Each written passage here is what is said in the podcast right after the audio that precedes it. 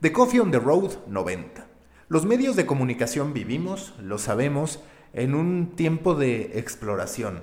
Vivimos en un momento de ampliar nuestra visión, nuestro entendimiento respecto a lo que significa nuestro propio negocio para intentar dar con alternativas que habiliten nuevas fuentes de ingresos y que nos permitan alejar la dependencia hacia una o dos plataformas, que es lo que ocurrió mayoritariamente del 2014 al 2018 con la hegemonía de Facebook y cómo ese algoritmo construyó a grandes medios de comunicación, supuestamente, porque fue un crecimiento artificial, que en el momento en que Facebook decide modificar ese algoritmo, se terminan hundiendo. Pues bien, en esa búsqueda por diversificar las fuentes de ingresos, teniendo a BuzzFeed como el principal referente de ello, se siguen dando casos que merecen mención y que también ameritan un análisis profundo respecto al por qué están ocurriendo.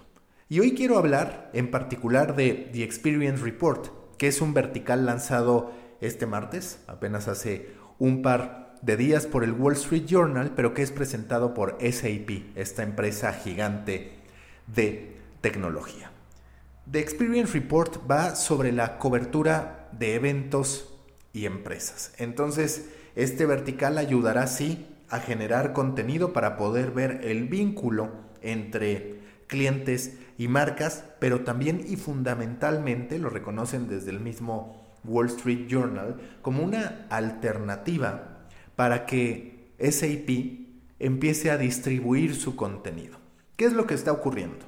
Que tal como se los mencionaba, el medio de comunicación actúa cada vez más como marca lo que lleva a entender las necesidades de las marcas, a que con mayor facilidad nos pongamos en los zapatos de las marcas. Pero también las marcas están queriendo ser medios de comunicación. ¿Por qué? Porque ahora validan el esfuerzo que hay detrás de los contenidos y también detectan la oportunidad que muchas veces antes o les pasaba desapercibida o no lograba atraer su atención como uno de los objetivos estratégicos.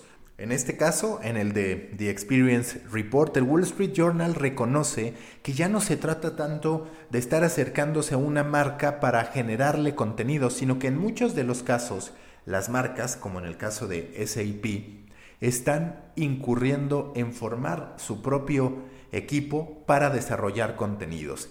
¿Y qué surge después de generar contenidos? Una necesidad de distribución. Entonces lo que planea el Wall Street Journal es crear esta comunidad en torno a cómo las compañías interactúan, sí con sus clientes, pero también con sus empleados a través de eventos para entregarle este segmento a SAP y convertirlo en una plataforma para dar difusión a esos contenidos que se generen directamente desde la marca.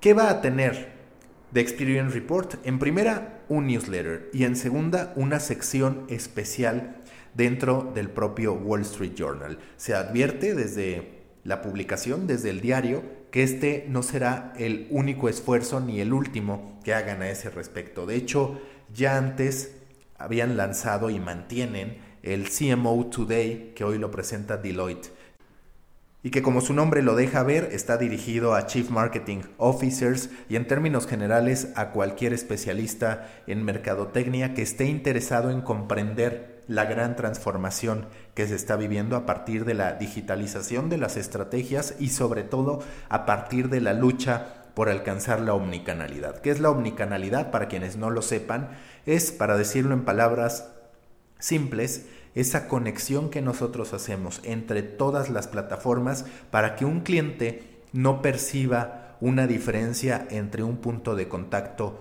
y otro.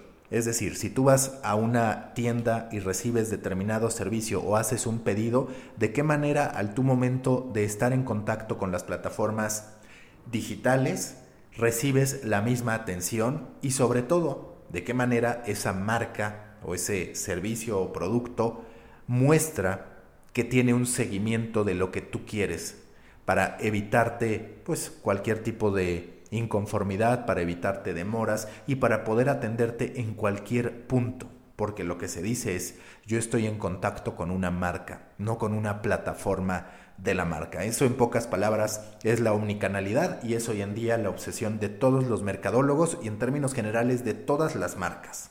Pero volviendo al caso de The Experience Report y también de CMO Today, la generación de verticales avaladas por un patrocinador se presenta también como una de las grandes alternativas para diversificar las fuentes de ingresos. Ya no solamente en un esquema de branded content, sino también de content marketing, en el que la marca genera contenido y lo distribuye a través de la plataforma que tú has creado para él. Es importante mencionar que, por ejemplo, CMO Today Tuvo un patrocinador distinto hasta que llegó Deloitte y ha ido renovando con el paso de los años, pero en el Wall Street Journal aseguran que The Experience Report, si bien es presentado por SAP, en caso de que se venciera este acuerdo, se buscaría darle continuidad, que es otro de los elementos clave. No solamente hagas para una marca, sino piensa en cómo esa propiedad que estás generando puede sobrevivir a la turbulencia que sin duda llega en el momento en que un patrocinador, ese patrocinador que presenta el proyecto,